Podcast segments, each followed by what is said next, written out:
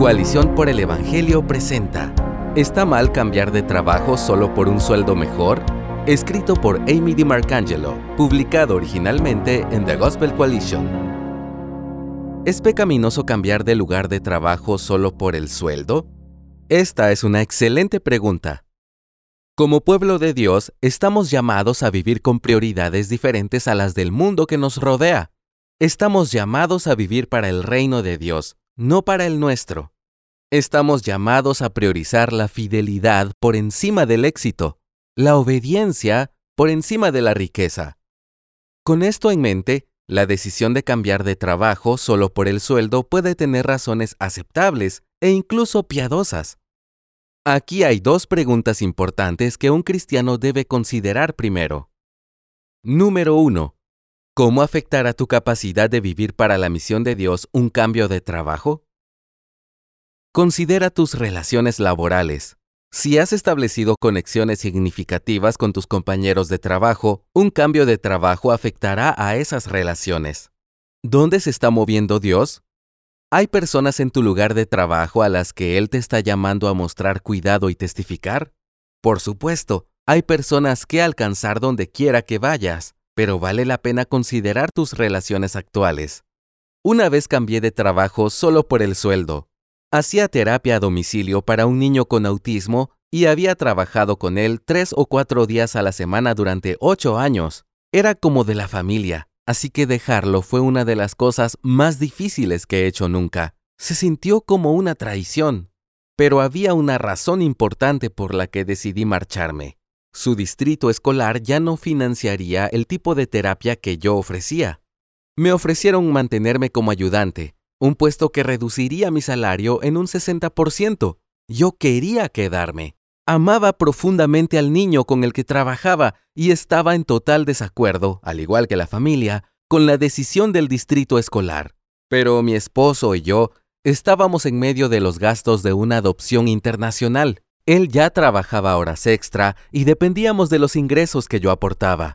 No podía aceptar un recorte salarial del 60% cuando ya estábamos luchando por cubrir los gastos de la adopción. Quería facilitar la transición lo mejor posible, así que trabajé con la tarifa reducida durante el verano antes de aceptar un nuevo empleo que ofrecía un sueldo mucho mejor. La decisión me angustió. Lamentablemente, creo que la familia lo vio como una traición. Parecía que mi decisión era solo por dinero, porque en cierto modo era solo por dinero. Tuvimos que hacer sacrificios para completar nuestra adopción, y el sacrificio más profundo que hice fue dejar un trabajo y a un niño al que amaba. Así que quizá debas irte, pero no lo hagas a la ligera. Ten en cuenta a las personas que dejas atrás. Número 2. ¿Qué impulsa tu deseo de ganar más dinero? El dinero en sí mismo no es malo. Ayuda a proveer a nuestras familias, a bendecir a nuestros hermanos, a alimentar a los hambrientos y a edificar la iglesia. No estamos llamados a hacer votos de pobreza, sino a utilizar lo que se nos ha confiado para servir al Señor. Dios dará a algunos de nosotros oportunidades de ganar más dinero que a otros, porque nos llama a la mayordomía de diversas maneras. Pero también Debemos recordar esta advertencia en 1 de Timoteo 6 del 9 al 10. Pero los que quieren enriquecerse caen en tentación y lazo y en muchos deseos necios y dañosos que hunden a los hombres en la ruina y en la perdición.